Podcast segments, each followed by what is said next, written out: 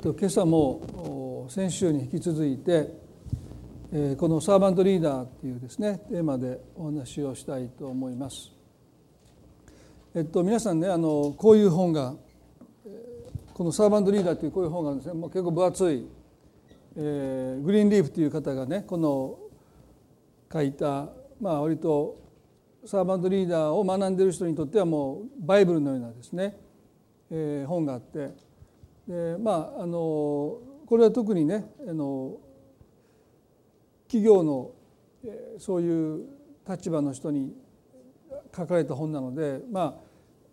聖書の概念を少し紹介されてるんですけども、えー、まああの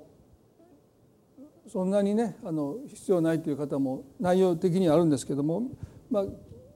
教会でお話をする時にもう一度イエス様が弟子たちに教えられたこのしもべとなることですねそのことまさにそれはイエス様のお心そのものなんですけども、まあ、そのことを私たち続けて学んでいきたいなと思います。で聖書はですねマタイの20章がもうその全体を私たちに教えてるんですけども特にね一節からこの例え話から20 8までですよね。で前回からままた今日また次回も多分そういう話なんじゃないかなとは思うんですけども一度ざっと通しでねあの読んでみたいと思います。まあ、なんとなく全体像を知った上でお話を聞いていただいた方がいいかなと思いましたので、えー、ちょっと長いんですけどもこれを読むだけで声が枯れてしまいそうなんであれなんですけどね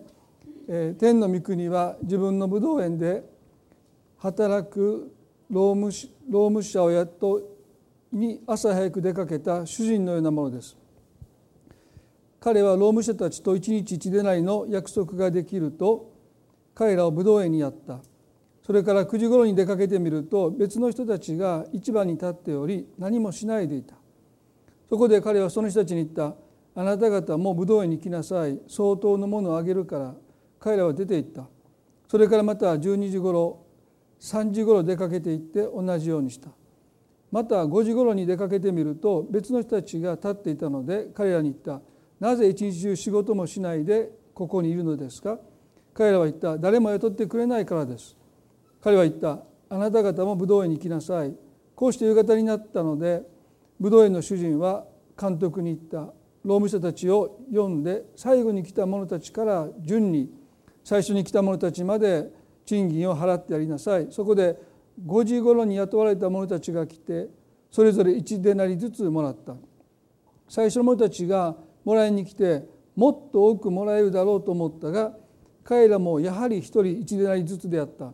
そこで彼らはそのそれを受け取ると主人に文句をつけて言った。この最後の連中は1時間しか働かなかったのにあなたは私たちと同じにしました。私たちは一日中ロークと焼けるような暑さを辛抱したのです。しかし彼はその一人に答えていった。私はあなたに何も不当なことはしていない。あなたと私と一でないの約束をしたでありませんか。自分の分を取って帰りなさい、まあ、ただ私としてはこの最後の人たちもあなたと同じだけあげたいのです。自分のものを自分の思うようにしてはいけないという方がありますか。それとも私が気前がいいのであなたの目には妬ましく思われるのですか。このように後のものが先になり先のものが後になるものです。さてイエスはエルサレムに登ろうとしておられたが十二弟子だけを読んでみちみち彼らに話された。さあこれから私たちはエルサレムに向かっていきます。人の子は最初立法学者たちに引き渡されるのです。彼らは人の子を死刑に定めます。そしてあざけり鞭打ち十字架につけるため違法人に引き渡します。しかし人の子は3日目によみがえります。その時ゼベダイの子たちの母が子供たちと一緒にイエスのもとに来てひれ伏して「お願いがあります」と言った。イエスが彼女に「どんな願いですか?」と言われると彼女は言った「私のこの二人の息子があなたの御国で一人はあなたの右に一人は左に座れるようにお言葉をください」けれどもイエスは答えておられた「あなた方は自分が何を求めているのか分かっていないのです」私が飲もうとしている杯を飲むことができますか？彼らはできますと言った。イエスは言われた。あなたは私の杯を飲みはします。しかし私の右と左に座ることはこの私の許すことではなく私の父によってそれに備えられた人々があるのです。このことを聞いた他の10人はこの2人の兄弟のことで腹を立てた。そこでイエスは彼らを呼び寄せて言われた。あなた方は知っている通り違法人の支配者たちは彼らを支配し偉い人たちは彼らの上に権力を振るいます。あなた方の間ではそうではありません。あなた方の間で偉くなりたいと思う者は皆に仕えるものになりなさい。あなた方の間で人の先に立ちたいと思う者はあなた方あなた方のしもべになりなさい。人の子が来たのが使えられるためでなくかえって使えるためでありまた多くの人のための贖いの代価として自分の命を与えるためであるのと同じです。ああしんどいですね。もうそれで疲れた。今からメッセージすると思うとですね なんかエネルギーをもうほぼ使い切ったような気がしますけどまああのとっても大切な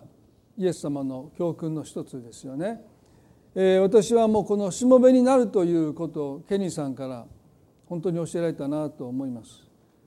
えー、まああの今書いてる本の中でもケニーさんのことを少し触れていますけれども、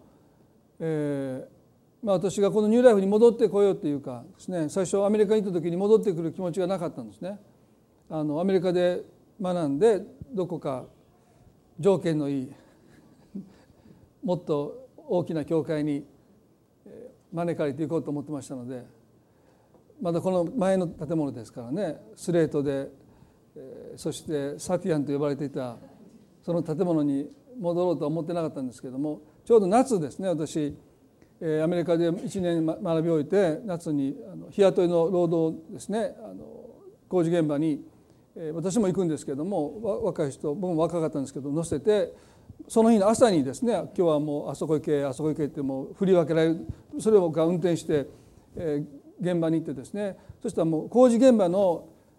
ね、働いてる人のそのまだ下に僕たちが行くわけですからもうこき使われてもうくたくたになりましたけどまあその仕事をしながらですね教会の奉仕もしてたんですね。でその時にケニーさんが夏の暑い日にあの建物でシャワーがないところでねこの流し台でこう作業した後水で体をこう拭いているのを見てねでシャワーもないんですからねその前にいた牧師館は暖炉もあってもちろん一軒家でそこでお住まいになって隣の教会を牧会しておられたんですけど、まあ、ニューライフに来てくださるという時ですね。そういう住居を最初あの提供するっていう話になってたみたいなんですけど。そのつもりで来たんだけどとおっしゃってましたよね。でもお金がないので教会の2階に住んでくださいっていうふうに話が違ったんです。私もともと2階に住むつもりで来たのかなと思ったら違ったんですね。あのどこがアパートを用意しますからっていうふうに招いたそうですけれどももうその時お金がなかったのでもう2階に住んでください。でも2階になって皆さんね。もうトイレはボットンでしょ？でもう雨が降ったらもうねこのバケツを何箇所か置かないと雨漏りがボトボトボトボトするでしょ？でも風も隙間風ビュンビュン入ってくるでしょ？でも断熱材なんかないの。スレートですからね。夏は暑い冬は寒い。でそこでこうご自分でこう体にタオルね拭いておられてそこで生活してるのを見てねあこの人についていこうと思いました、その姿を見なければ私多分アメリカに、ね、いた時にニューライフに戻ってこようと多分しなかったと思うので、まあ、今こうしてここで牧師をしているということはね、まあ、ケニーさんがそこで シャワーもないあんな場所でねこのタオルでこう体を拭きながらそこで生活しておられたっていうのをね見てもうなんかもう他のものを見るよりもその姿を見てねあ僕はこの人のもとで訓練されたいなっていう、まあ、それが一番大きなきっかけだったんですね。ですから本当にこのケニーさんという人は本当にしもべだったなと思いますよね。でまあそういう意味ではこのメッセージというのは僕にとってもすごく意味があるというか、まあ、そうなりたいなということをですね願いながらまあ牧師をしているわけですけども先週ねその導入でこのマタイの20の20と21でこのゼベダイの子ヤコブとヨハネがお母さんを伴ってイエスのもとに来たというですねここでお母さんがひれ伏してお願いしました。私のこの2人の息子があなたの御国で一人はあなたの右に一人は左に座れるようにお言葉をくださいと言いました。少し先週のメッセージを振り返りたいと思いますけれどもこの願いは母から出たんではなくておそらくゼベダイの子であるヤコブとヨハネの願いだと思いますね。そして彼らはイエス様の右と左イエスに次ぐ高い地位を求めました。それも他の弟子たちに気づかれないようにして母を伴って母にひれ伏してもらってですねそして自分たちは高い地位を求めてる何とも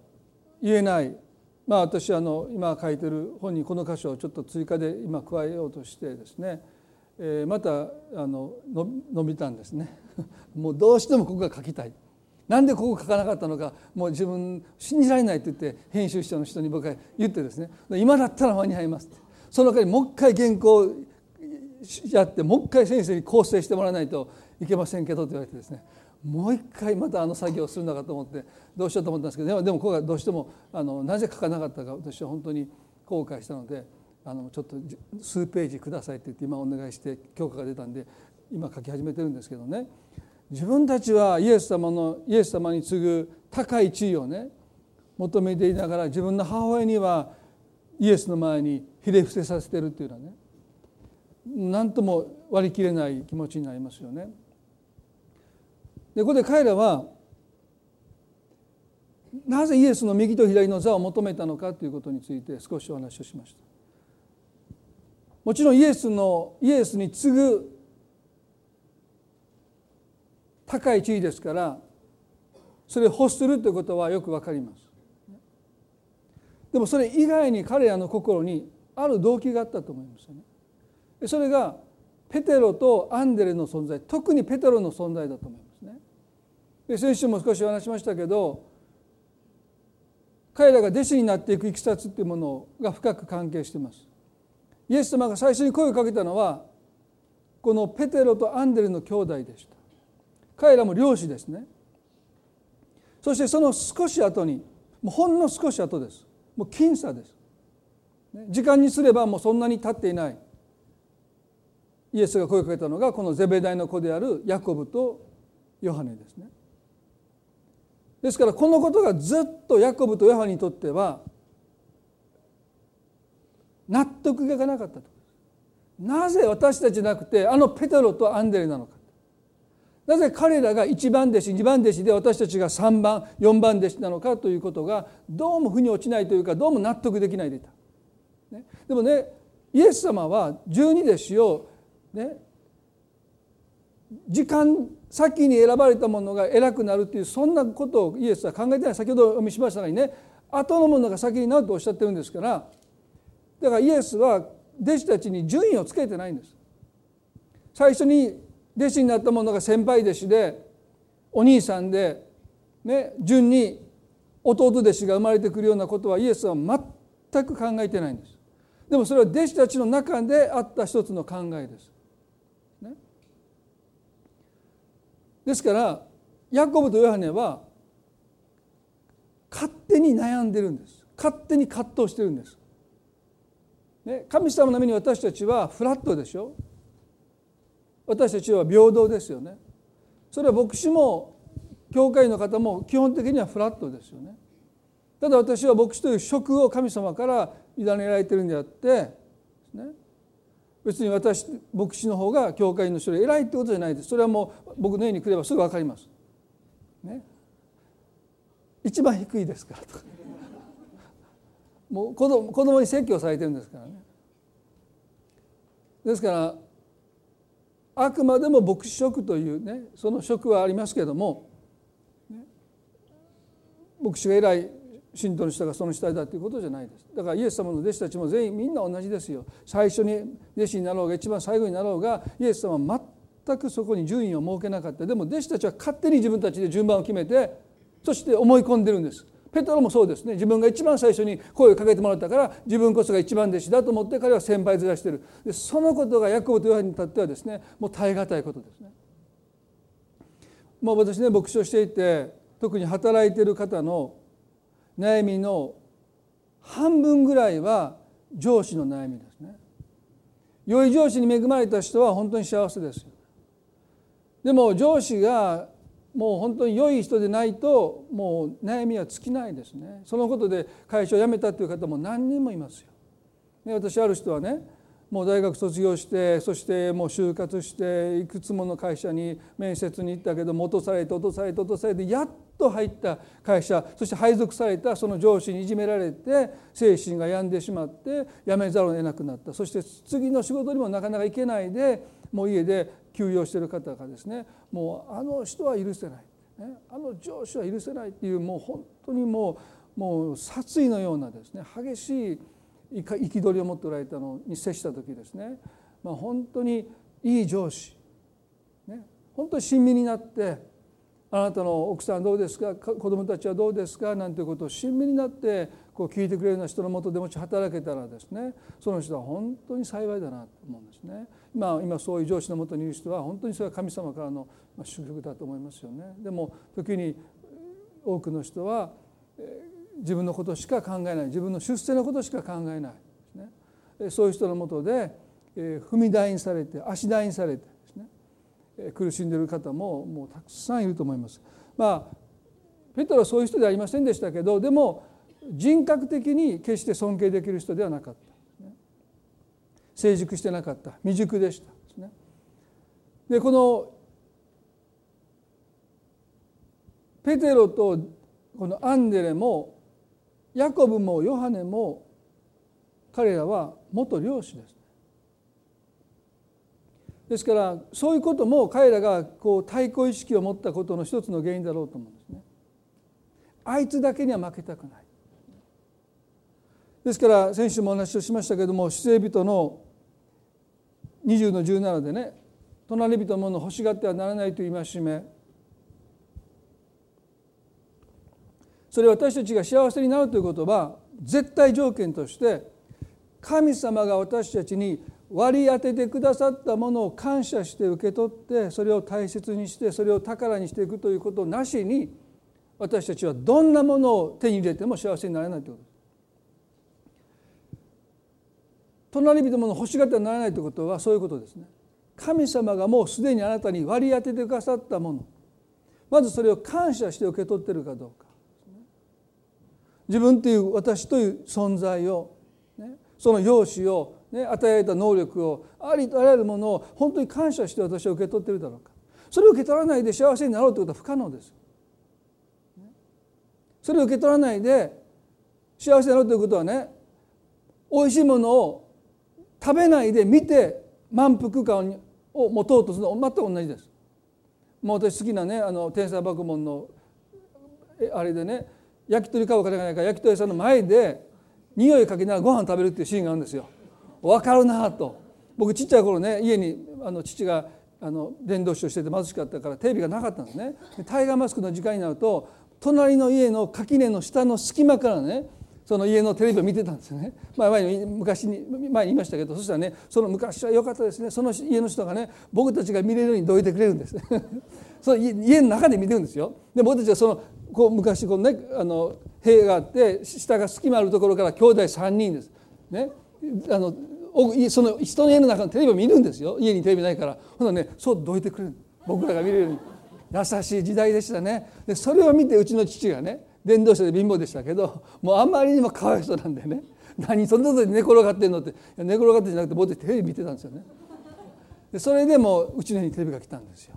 まあどうでもいい話ですけどねここでね神様が割り当ててくださったものそれを私たちが本当に感謝して受け取っていくということがまず何よりも大切ですよね。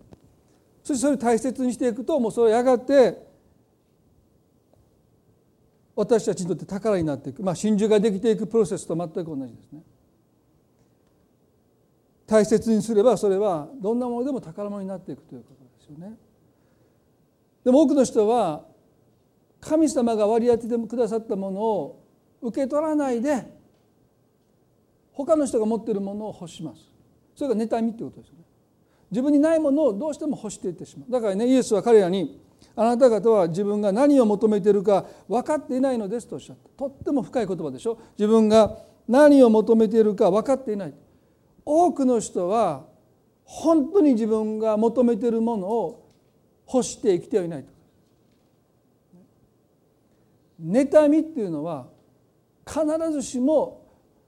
本当に欲しているものを願っているということじゃないんです。自分が持ってないものを私たちは妬むんですからね。ですから本当にそれが私に必要か。本当にそれが私にとってね大切かということは不問なんです。ただ私が持ってないってことが大事。私がないのになんであの人が持ってるんだ？それを私たちは妬むんです。そしてそれを欲してきてる。そして人生の終わりにね私は一体何のために生きてきたんだろうかと愕然としてしまう。本当にこんなものを私は心から願ったんだろうか。そうじゃないんですよ。多くの人は自分が何を求めているのか分かっていない。皆さんこれはねとっても重い言葉ですよ。時々私たちは人生で立ち止まって本当に私は心の底から本当に願ってるものを求めて生きてるんだろうか。ヤコブとヨハネはイエスの右と左の座を本当に心から願ったのか。そうじゃないですね。ペテロとアンデレだけにあの席を捉えたくない。あいつらにはあそこに座ってほしくない。あいつらがあそこに座るの見たくない。だから自分たちがそこに座ろうとしてるでもそれはイエスがおっしゃる通りあなた方は本当にこの席を心から願っているんですか？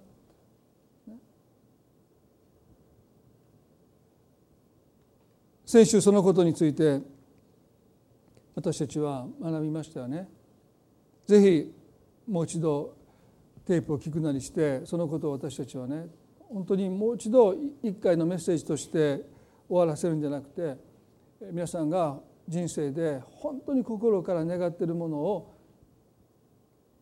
求めて生きているかね。妬みによって自分が持ってないということで実のところそんなものを手に入れても自分が幸せになれないものをですね。必死になって求めてるんじゃないか。それが偶像になっていないかということもお話をしました、牛やロバまでもと書いてるのはねありとあらゆるものが妬みから私たちがそれを欲していくとやがて偶像になるということもお話をしましたね。妬む心ほど偶像を乱す心がありません。そしてね偶像の怖いところはあなたの全生涯を生贄の供え物として要求することです。偶像はその価値にかかわらずですよ。例えばロバが偶像になるとたったロバのために人は自分の全生涯をそれを手に入れるために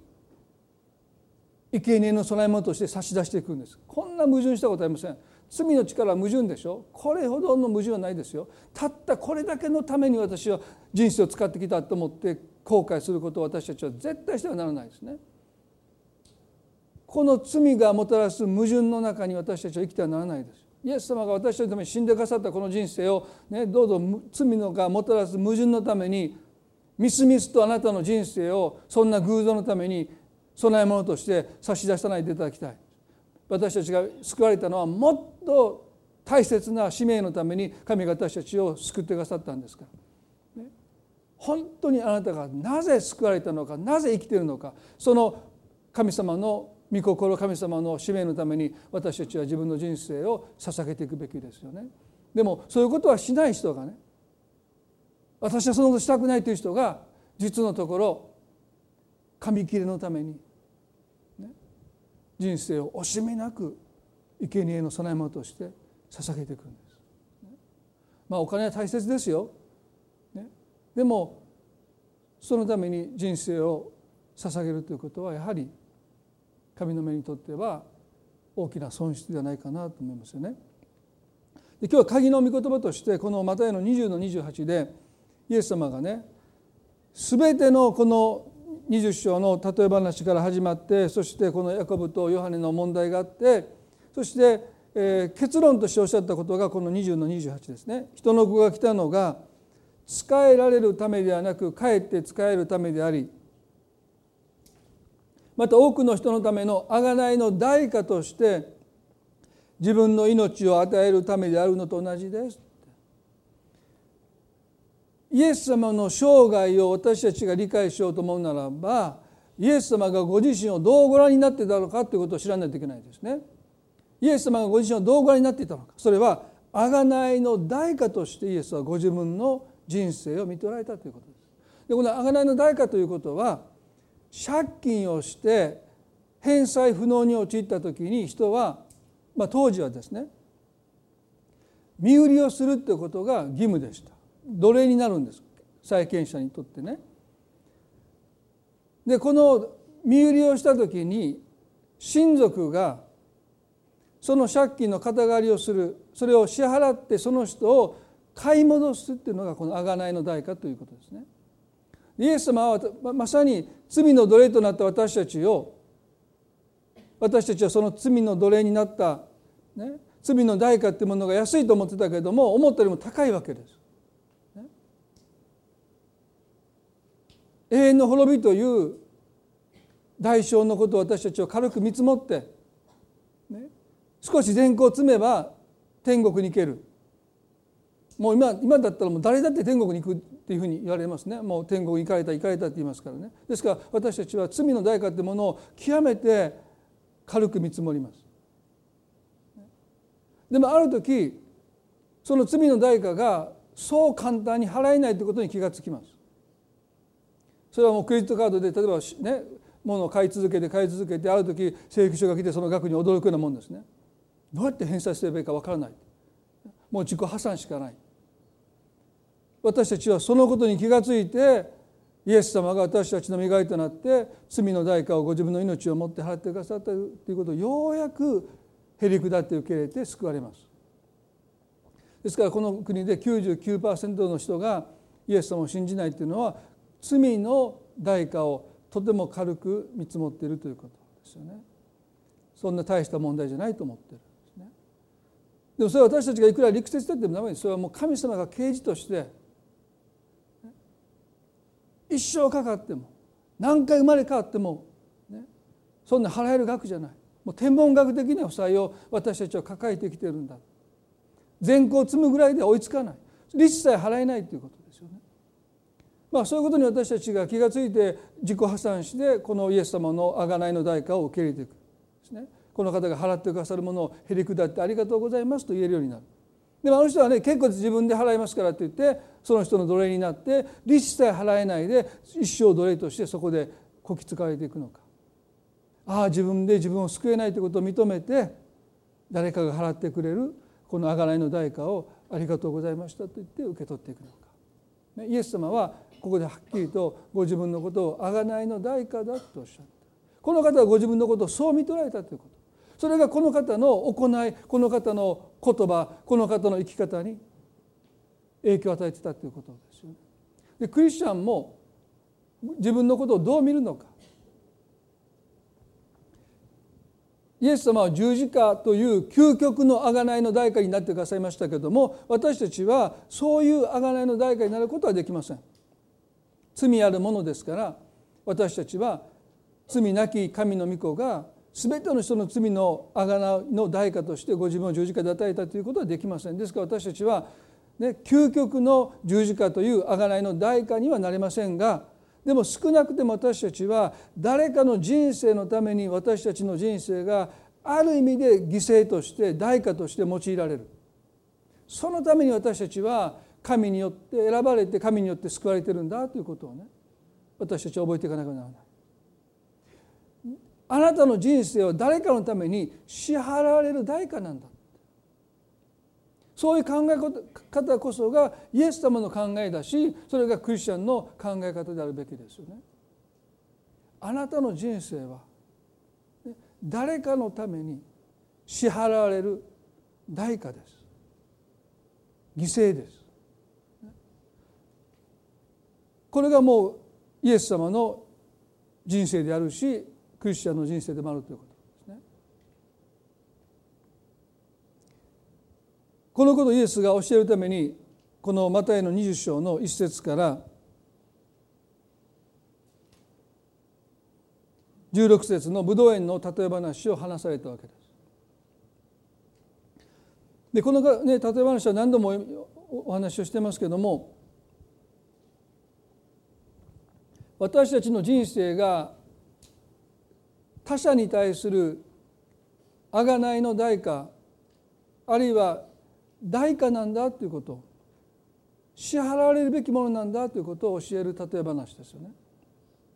この武道園の主人は自分の武道園で働く日雇いの労務者を雇いに市場に出かけていきます。で普通ね朝早く出かけていってそして必要な人数を確保するとそれっきりですもうその日の仕事はそれだけですよね。でもこの武道園の主人は9時にも出かけてきます。でこれ異例です。日雇いですから。まあ私もその先ほど言いましたようにアメリカから帰って日本でアルバイトをしてまたアメリカに戻る時ですね、まあ、夏の間日雇いの現場にずっと行きましたけどももう私たちはもうその事務所にねものすごく早く行くんです。そしてそこでどこどこの現場に行ってくれって言われてそして工事現場の仕事が始まる前にも私たちそこに着いてそしてそこで仕事が始まるのを待っとかないといけない。そんな遅れていったらもう大変ですよね。お前ら誰はもう自分のこと思ってんだって現場のおっちゃんに怒られますからね。だからもう誰も早く起きて事務所に行ってそして地図をもらって車に乗って人を乗せてそしてそこに行かないといけない。それがもう毎日違う現場ですからもう僕もそんなにナビがあった時代じゃなくてですねもう緊張して運転して行ってましたけども。でもね普通朝早くも雇うだけなんですよ。もうそこに遅刻して行ったらもうその日の仕事にあいつけないんです。ですからまあ5時ぐらいですから5時にそこに行かなければもう遅れたらもうその日は仕事できないというのは普通なんですね。でもねこの武道院の主人は9時にも行って12時にも行って3時にも行くんです。明らかに人手不足から雇い入れてるんじゃないんです。極めつけは5時に行って「あなた方何をしてるんですか?」って誰も雇ってくれないんですそしたら私の武道院に行きなさいって言って5時に人を雇って武道園に送るってことはもう明らかにこの武道園の主人は彼らの労働力を期待してるわけじゃない。別の動機がありました。賃金を払う時にこの主人はこう言いましたよね。6節で8節で最後に来た者たちから順に最初に来た者たちにまで賃金を払ってやりなさい。ここにつまずきがあるんですね。最初に来たものが最初ですよ。朝早くから雇われて朝早くから働いてんだから当然お金を払うのも最初にお金を払って最初に自由になるべきですね。なんで5時に雇われてきた人が最初に並ばされてお金を受け取って帰れるのか。なんで私たちはその最後の最後まで一番最後尾に並ばされるのかもうそれは一つのつまずきです。皆さん私たちクリスチャンのつまずきもここですよね。この世の特権意識。最初に来たものは最初に来たんだから最初だろうというもう当たり前のように私たち考えますよね。後に来た人は後に来たんだから後だろうっていうのはこれはもう疑いの余地もない私たちにとっては常識です。でもこの常識が逆転しないと私たちはイエス様にいるものになっていかないんですね。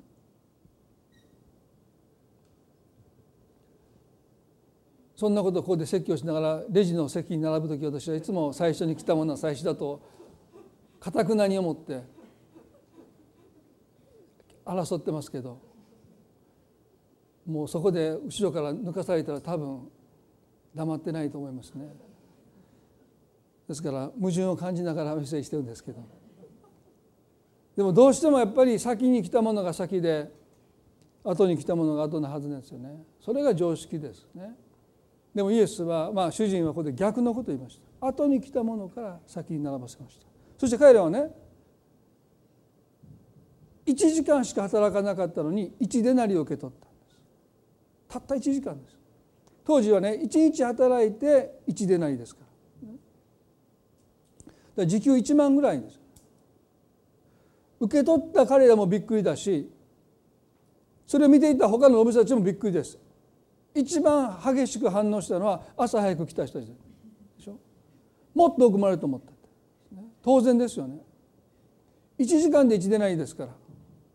あれ一日一でないって約束したんじゃなかったって思い返した時にね人間不思議ですね。いやあれ 1, 1時間1でないって言ってたのかなって。もういいように解釈する。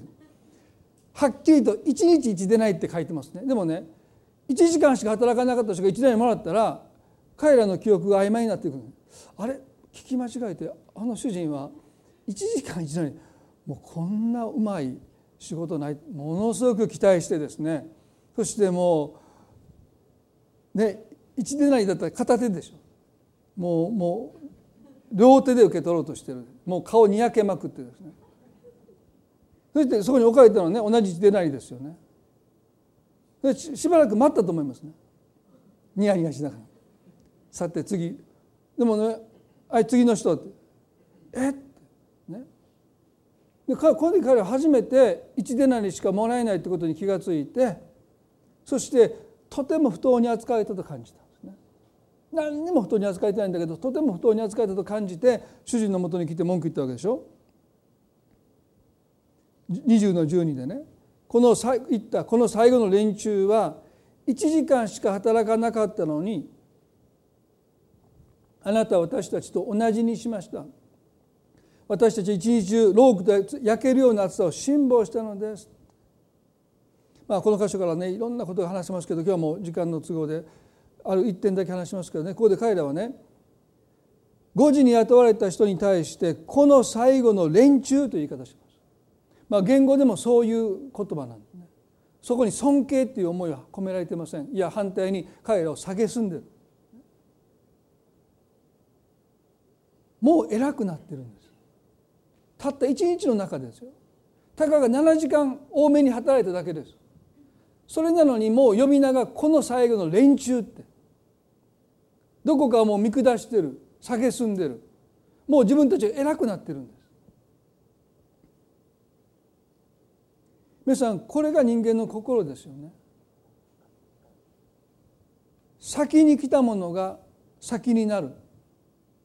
後のものは後なんです。なぜヤコブとヨハネがイエスの右と左の座を求めたのか。それは先のものがいつまでも先になるから。後のものはいつまでたっても後なんだから。我先にとそのイエスの右と左の座を求めた他の弟子たちを出し抜いて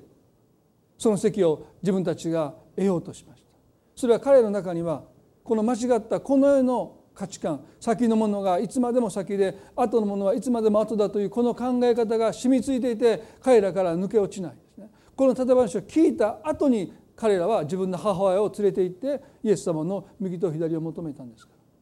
この後イエスはこう言いましたね。20の16でとっても大切なことですけどもこのように後のものが先になり先のものが後になるものですとおっしゃった。皆さんこのことを私たちはどこか理解して納得して受け止めていかなければならない。後のものが先になり先のものが後になるものですとおっしゃった。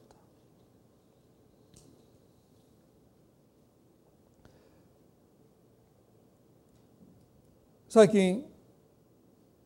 元外交官の佐藤勝というですねこの方あの鈴木宗男という政治家の人と一緒に、えー、背任罪で訴えられて、まあ、外交官を辞職して、まあ、500日ぐらい収監されたんでしょうかね。でまあ、彼は今あの作家活動でたくさん彼の本読まれてますけどもこの方同志社の大学院の進学部卒業ですねだから学生時代にクリスチャンになって京都のどっか教会で洗礼も受けてる方ですね。でこの方がある対談集でこの武道園の例え話を引用してこんなことを書いていたので興味深いなと思ったんですけどもこのイエス様がおっしゃった武道園の例え話を誤解したことが貴族回帰を生んだんだっていうんですね。すなわち朝早くから働いても結局1でないしかもらえなかった。でも5時から来た人たちは1時間しか働かなかったのに1でない同じ額を手にしたわけでしょ。すると彼らこう思った。偉くなるということはできるだけ少なく働いて同じ額を得ることだ。朝早くから額に汗してあの燃えるような暑さと、ね、を辛抱して働いても結局1デナリしか得られないならば楽して1デナリを得ることが偉くなるということ。ですからね多くの人の考えの中に若い時に一生懸命働くのは何のためですか？楽するためです。だから最初は苦労してもやがて楽できること偉くなるということはそういうことです。あまり働かなくてある額を手にできるということが偉くなるということで。このことが貴族階級というものを生んでいったすなわちね彼らは偉くなるということは仕事をしないこと仕事をするのは偉くない。身分の低いものがすることなんだ。ですから当時のあの宗教改革によってですねこの働くということに価値がもう一度戻されるまでは働くってことはねこれはもう世俗的なこととしてとっても軽蔑されたでもそういうことをイエス様がこの武道園の建回しで言おうとしたんじゃないんです。全く逆です。朝早くから武道園で働いた者たちは多く働いたことを損したと感じた。1時間しか働かなくて1年もらえるんだったら俺たちはこんだけ7時間も8時間も働いたことを彼らはそれが損だと思った。結局同じ1年内しかもらえないとするならばですね。それどころか1時間しか働かないのに1年内もらったということは私たちの分を彼らに支払えたっていうふうに受け止めた彼らはもっとわずかな量しか本来手にできないはずなのに彼らが一年内手にできたということは私たちが働いた分から彼らに支払えたと感じてそれが彼らが許せなかったわけです。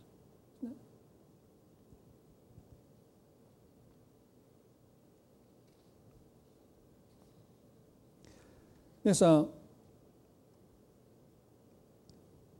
先のものという表現がありますね。先のものが後になる。で聖書が先のものということを言う時でそれは特権なんです。特権が与えられたものは後になる。すなわちしもべになるという意味です。多く働けたということは神の目から見たら特権です。朝早く雇ってもらったということは特権なんです。何のために？後になるためにすなわちしもべになるために神が私たちに特権というものを与えているんだということがこの例え話のポイントですよね。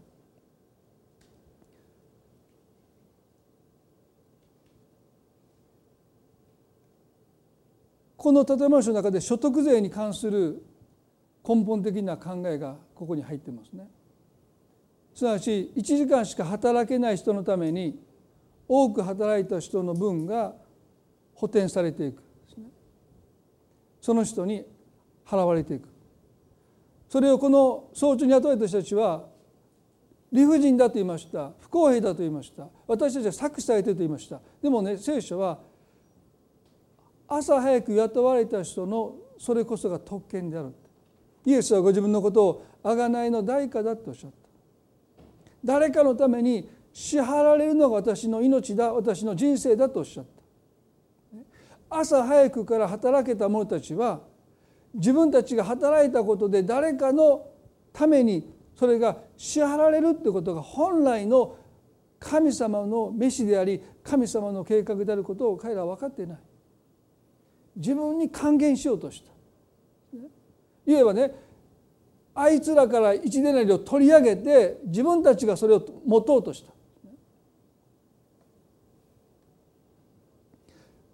先のものはいつまでも先なんです。でもイエスは言いました。先のものは後になるんだ。神様は私たちに特権を与えてくださったということは私たちがますます飛んでいくんじゃなくて特権が与えられたということは私たちがしもべになっていくということ。貧しくなっていくということ。自分の人生が代価として支払えていくということがクリスチャンの使命です。でそこを私たちが理解しないとあの早朝に雇われた者たちが主人に文句を言ってるのに私たちも事あるごとに神様に文句言います。こんなに私はやったのにあなたは私に報いてくれなかった。なんであの人が何もしてないのに祝福されてこんなに私が苦労している私が祝福されないんですかというあの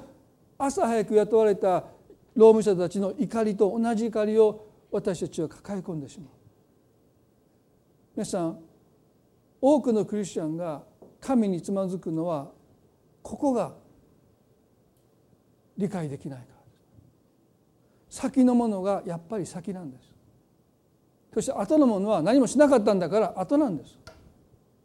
この最後の連中はってどこかで蔑んでる。でも私は一生懸命やってきました。だから当然私に支払えるべきです。なぜ私をスルーして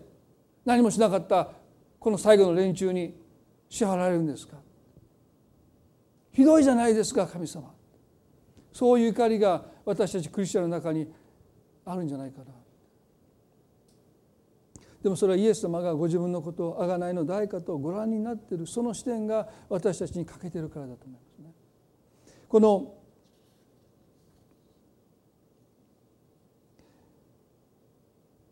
日本のね寄付の文化が日本に全然ないって言われてます。日本人は寄付をしない。で私あの7年前に三菱総合研究所がね発表した資料を見たらですねこの GDP ですね国内総生産ですからこの国で生産されるありとあらゆるもののトータルですね。その国の経済力ですけどもそれに対して一体寄付がどれだけされているのかというですね世界の比較した36カ国のまあ比較対象にあるんですけども日本はですね36カ国中ですよ29番目です。フィリピンの次です。アメリカダントツです。次がどこか皆さんご存知ですか？イスラエルなんです。この2つの国に共通するのは一つはこのイエスの教えだと思います。イエスはご自分のことを贖いの代価だって誰かのために支払える代価だというこの考え方が多分浸透してるんだろうと思う。だからアメリカがダントツの1位でそしてそれにほぼ近い形でイスラエルですね。そして日本はですねもう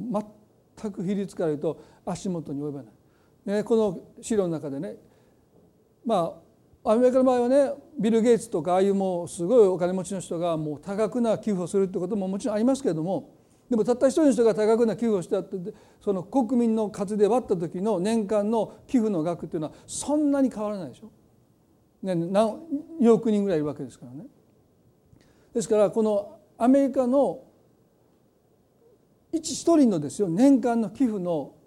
額はですね13万円ですね。だから1か月に1万円寄付してるどっかに。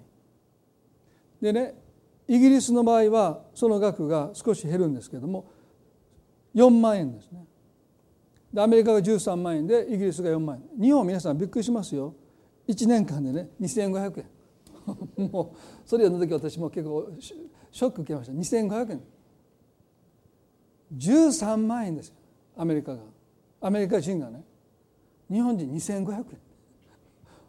円。なんでこんな違うのかというこの三菱総合研究所っていうのはもうもうすごくねあの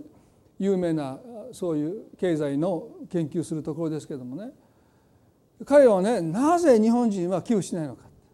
いろいろ書いてるんです。面白いです。皆さんねインターネットで調べて読んでくださればいいですけど。でもね一つのことを私ね本当そうだなと思ったのは彼らがですよ経済学を研究している人たちが結論として言ったことね。日本にはなぜ寄付の文化が根付かないかというとね宗教文化の弱さが寄付文化の弱さにつながっていることが考えられる。ということはねこのイエス様の生き方っていうものが私たちの文化の中には全くと言ってほど根付いてないということです。私は贖いの代価だとおっしゃったこの思想が私たちの中には全く根付いてない。そういうところが多くの宗教は、ね、いかにご利益ご利益に預かれるかいかに自分を肥やしていくのか増やしていくのかだから受けることには熱心ですよもうどこどこに行けば、ね、祝福があります。ご利益がありますというともう殺到します。でも与えることにおいては極極端なぐらい無関心ですね。それが多分日本人の年間の寄付額が2500円という額に表れているんだろうということを彼らが結論付けているということはね私は本当そうだなと思いました。私たちクリスチャンはねそういう意味では日本人の平均をはるかに超える寄付をね、まあ、もちろん献金という形であるいはまあこの個人を支援してくださったいろんなことでねもうそれもおそらくはるかに多くのことをしていたとしてもですねでもそれでもこのイエスのことを私たちにチャレンジを与えるんじゃないでしょうか。私たちは自分の人生を誰かのために支払われる代価として本当に見てるだろうか多く働けたことを私たちは神に感謝しているだろうかそしてその報酬が自分じゃなくて他の人に払われる時に私はそれを喜んでそれを祝福できるだろうか皆さん最後にエステルエステル記のですね中に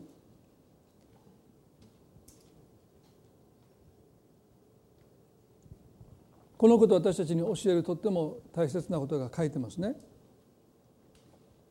まあ、あの時間の関係でエステル記を全部言えませんけれどもこのエステルという人はユダヤ人の女性です。そして幼い頃に父母を失ったので孤児です。でモルデカイという人が彼女を養女として育てます。でもおそらくそんなに裕福じゃなかったと思いますね。まあ孤児として両親がいなくて養女になって彼女がユダヤ人でありながら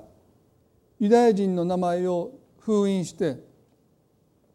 彼女はエステルという名を名乗っています。でそれはバビロン帝国によってユダヤ人たちが補修の民として連れてこられた後にこのペルシャがバビロンを倒したので補修の民はそのままその地に残りましたでもね多くの人はこの動乱というかこの国が倒れて新しい国が起こるこのどさくさに紛れてこのユダヤ人の身分を隠していく。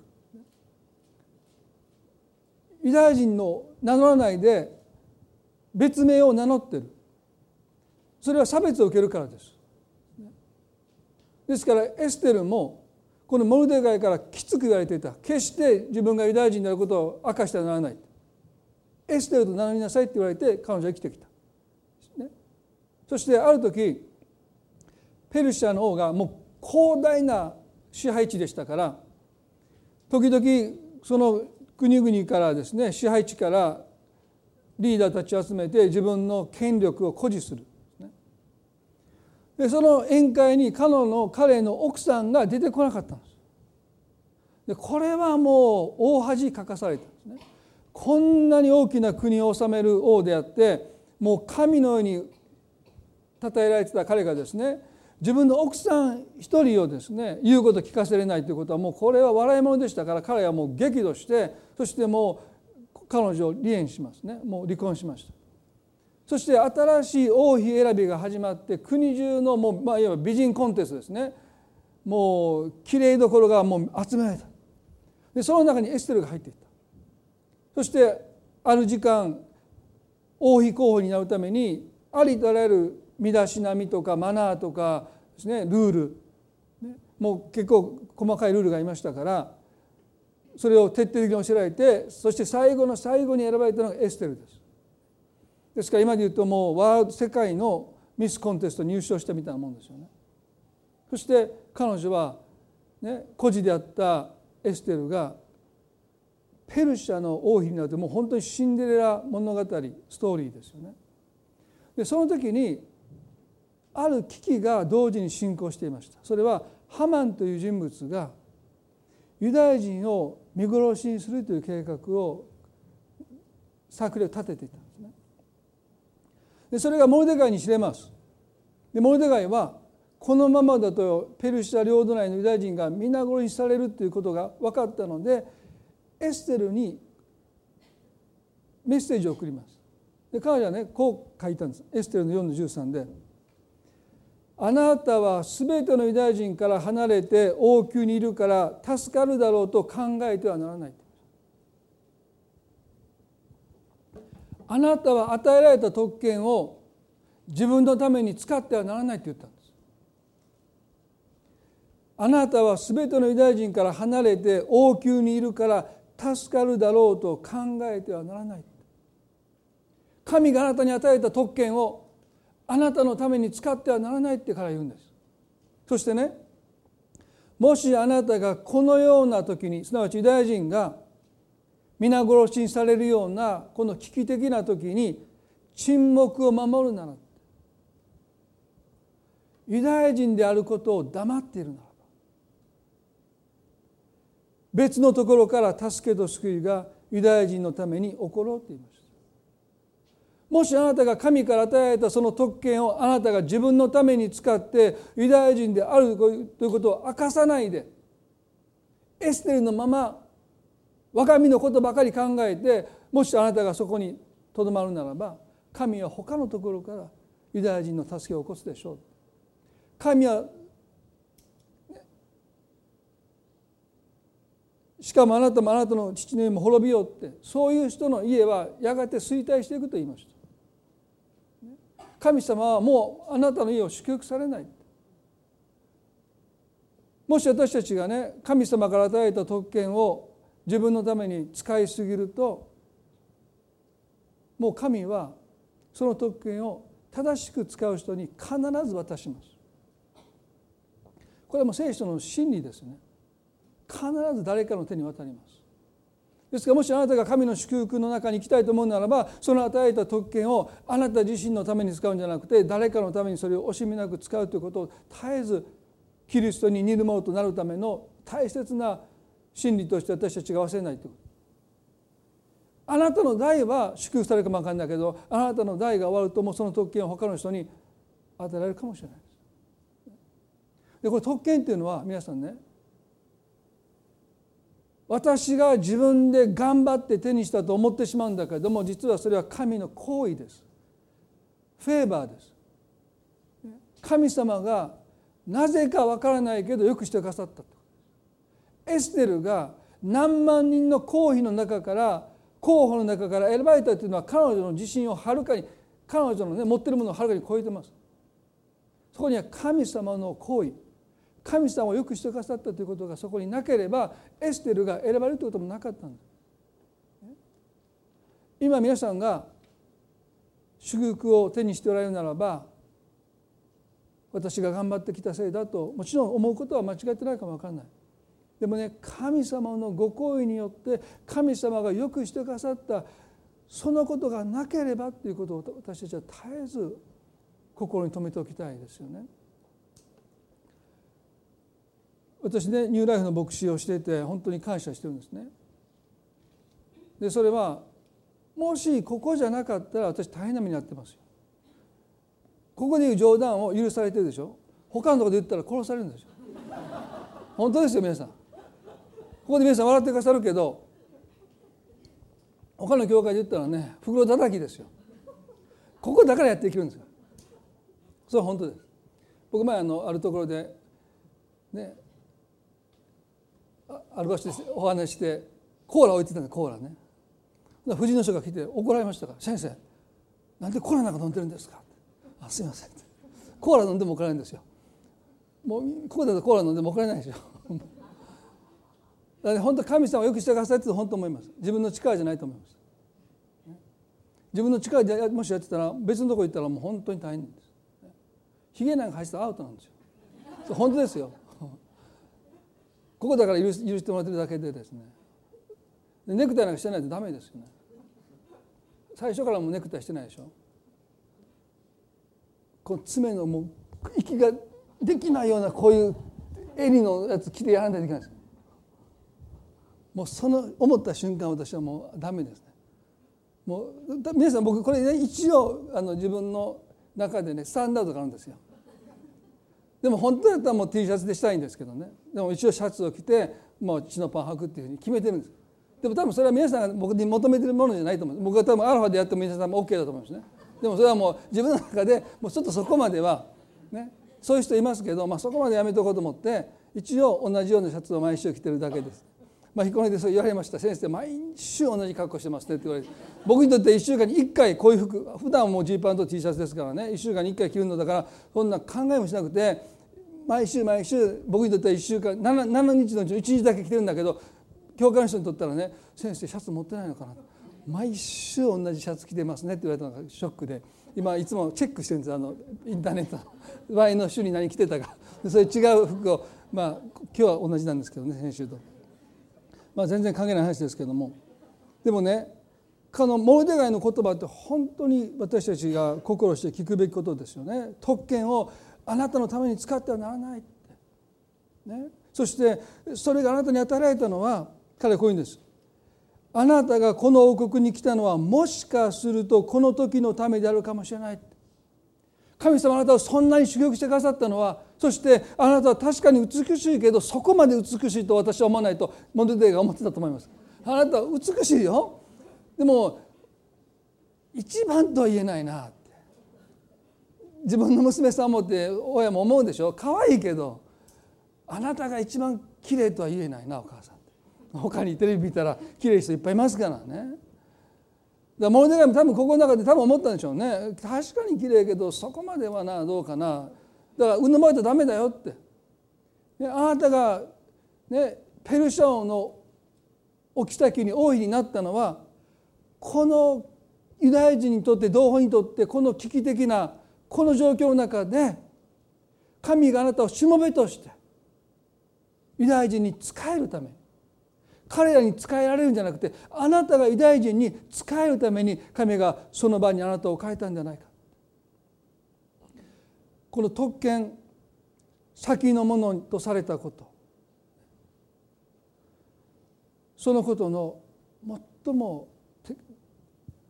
的確な適切な理解だと思いますね。そしてねこのエステルとして偉かったですね。4の15で言いました。あ16でね「あなたは行ってスターにいる全てのユダ人を集め私のために断食してください」3日の間夜も昼も飲み食いしてはなりません。私と私の女たちも同同様に断食をしましょう。そして私は立法に背くことですが王のもとへ行きます。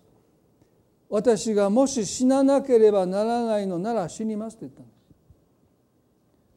彼女のこのしもべの心によって何万というユダヤ人たちは救われましたたった一人の人を用いてこのしもべの心を用いて神は何万という大臣をこの決断を通して救われたんですそれは彼女が自分の人生を贖いの代価誰かのために支払われる代価としてそれが究極に死であったとしても彼女はその代価を支払いますとここで決断した。まさにこれはイエス様の心に見られるしもべの心です。ピリピの最後にこの箇所を読んで終わります。2の6から2の8までにこう書いてます。キリストは神の見姿であられる方なのに神の在り方を捨てることができないとは考えないでご自分を無にして使える者の姿をとり人間と同じようになられたのです。キリストは人としての性質を持って現れ自分を卑しくし死にまで従い実に十字架の死にまでも従われたのです。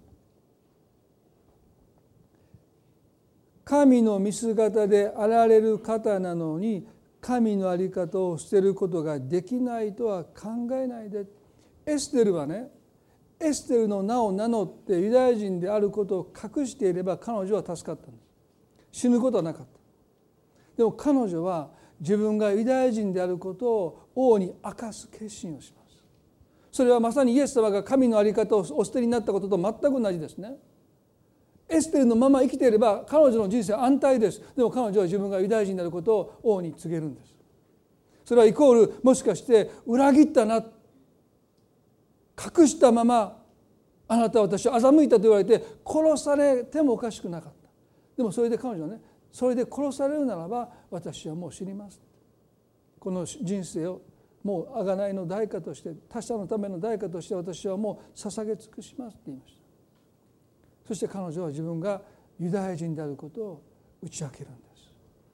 でも神様はこの彼女の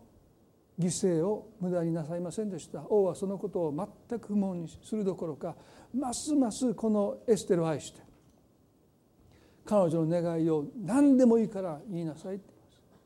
す。そして彼女はユダヤ人を助けてくださいということを王に告げるんですね。そしてハマンは処刑されました。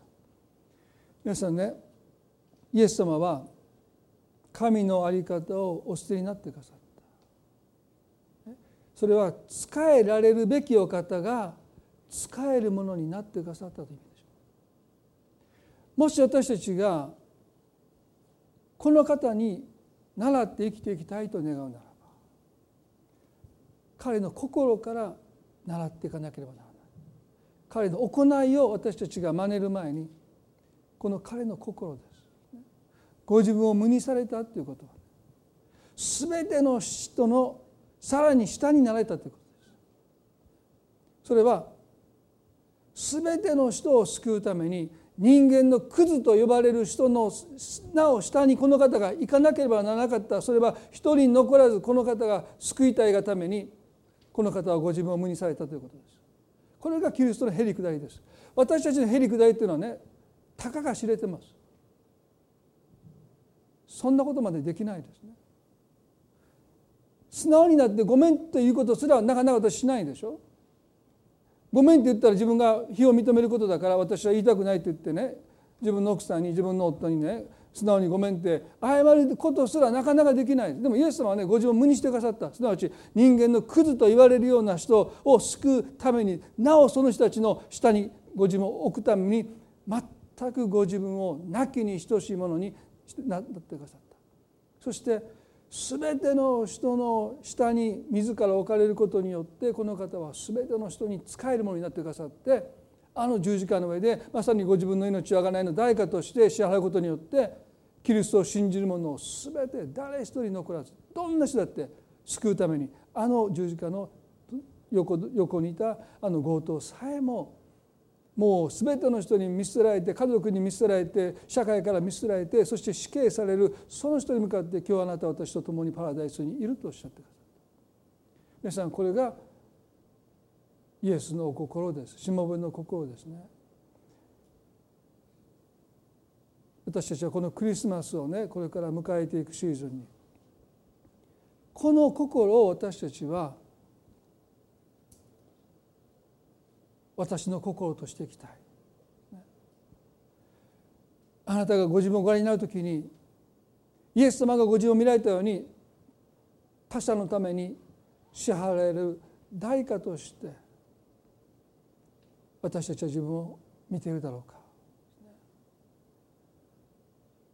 ここにつまずきがあります。ここに神に対する怒りがあります。先のものがやっぱり先なんです。後のものはやっぱり後なんだ。ここを神様が私たちの中で入れ替えてくださる後のものが先になり先のものが後になることで私たちが良しとしていく時神のつまずきはなくなってきます。そして私たちの人生が他者のための代価として知られることを私たちはこの上もなく光栄なこととして私たちは神に感謝できるように変えられていくんじゃないかなそう思います。一言お祈りしたいと思います。どうぞ目を閉じていただいて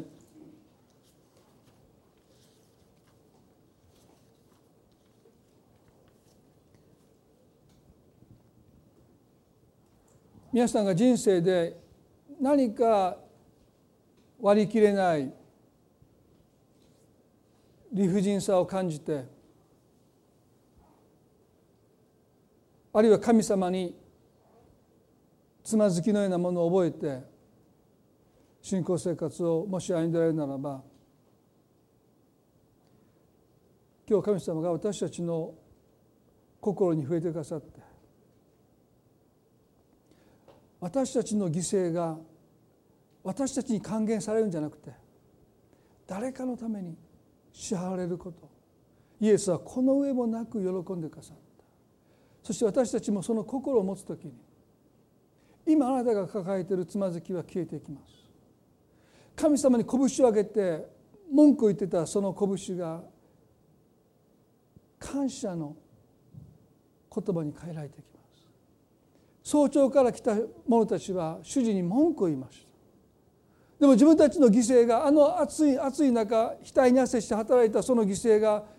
全部自分たちに還元されるだけ。で少なくても一でなり払われたということでしょ。神は私たちの労苦を確かに報いてくださいます、ね、でもそれ以上私たちが自分のものにしようとする時につまずきが起こります。神はあなたの労苦を正当に報いてくださる方です。ですから彼らにも一でなり払ってくださった。でもそれ以上求めてしまう。願くならば私たちがあの朝早く雇われたもののようではなくてイエス様に似るものになっていきたい。私たちの犠牲がもちろん私たちに還元されます。でもそれは神がお決めになった分だけで満足して。どうぞ私の犠牲が誰かの祝福になりますように。そういう心を持って私たちは生きていきたい。それがイエス様の心そのものだからですね。今日神につまずいている方がおられるならば神はあなたを不当に扱っていないことを覚えてください。神はあなたを救うために愛する御子イエスを代価としてあなたに払ってくださったお方です。なぜあなたから神は搾取するんでしょうか。あなたにも同じように来てほしいと願っておられるだけです。一言祈ります。恵み深い天の地の神様。ヤコブとヨハネはイエスの右と左の座を求めました。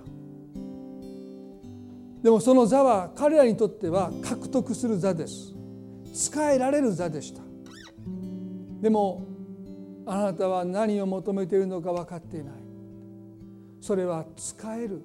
しもべになる座なんです。イエスの右と左はイエスに次いで最も身分の低い座なんです。最後尾なんです。主よ私たちは低くなることを通してあなたに近づくなります。それはあなたが誰よりも一番低いところに来てくださったからです。ご自分を無にしてくださった方。私たちは低くなればなるほどしもべになればなるほどあなたを近くに感じます。高ぶれば高ぶるほどあなたが遠くに感じます。主よ私たちをしもべにしてください。神の御子ですらご自分のことを贖いの代価だとおっしゃったならば私たちは自分のことを他者のために支払われる代価であると見ることができますよそれでよしとできますように。その心を私たちにますますお与えください。どうしても先のものが先になってしまいます。そうじゃないと私たちは許せないと思いを持ってしまいます。イエス様のことを私たちはいつも覚えることができますように。あなたがしてくださったことを忘れないでいますように。神の御子が裸にせられて十字架の上で椿をかけられ平手打ちをされて鞭打たれて嘲笑われました。それは全部私たちのためです。神様今日私たち一人一人の心に語ってくださってクリスマスを迎えようとしているこの季節にもう一度神の在り方をお捨てになってくださったイエス様のことをいつも心に留めながら歩むことができますように。どうぞお一人一人を祝福してください。今日の礼拝を感謝いたします。あなたの恵みがそれぞれの上に豊かにありますように。ご家族の上に等しく祝福がありますように。感謝を持って愛する主イエスキリストの皆によってお祈りいたします。それでは皆さんどうぞ立ち上がっていただいて最後に賛美を捧げたいと思います。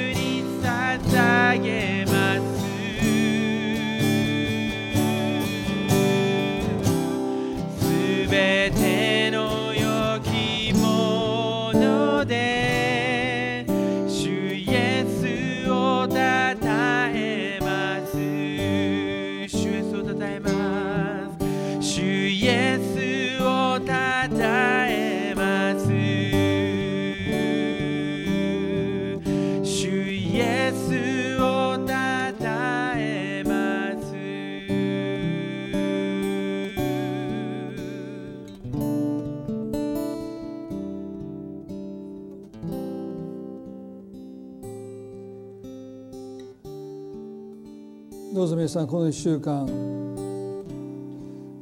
このイエス様の言葉によって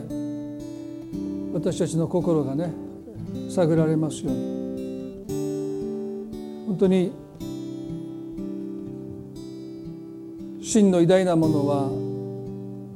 使えるもの。ですから私が本当にケニーさんを尊敬しているのは彼が聖書を本当に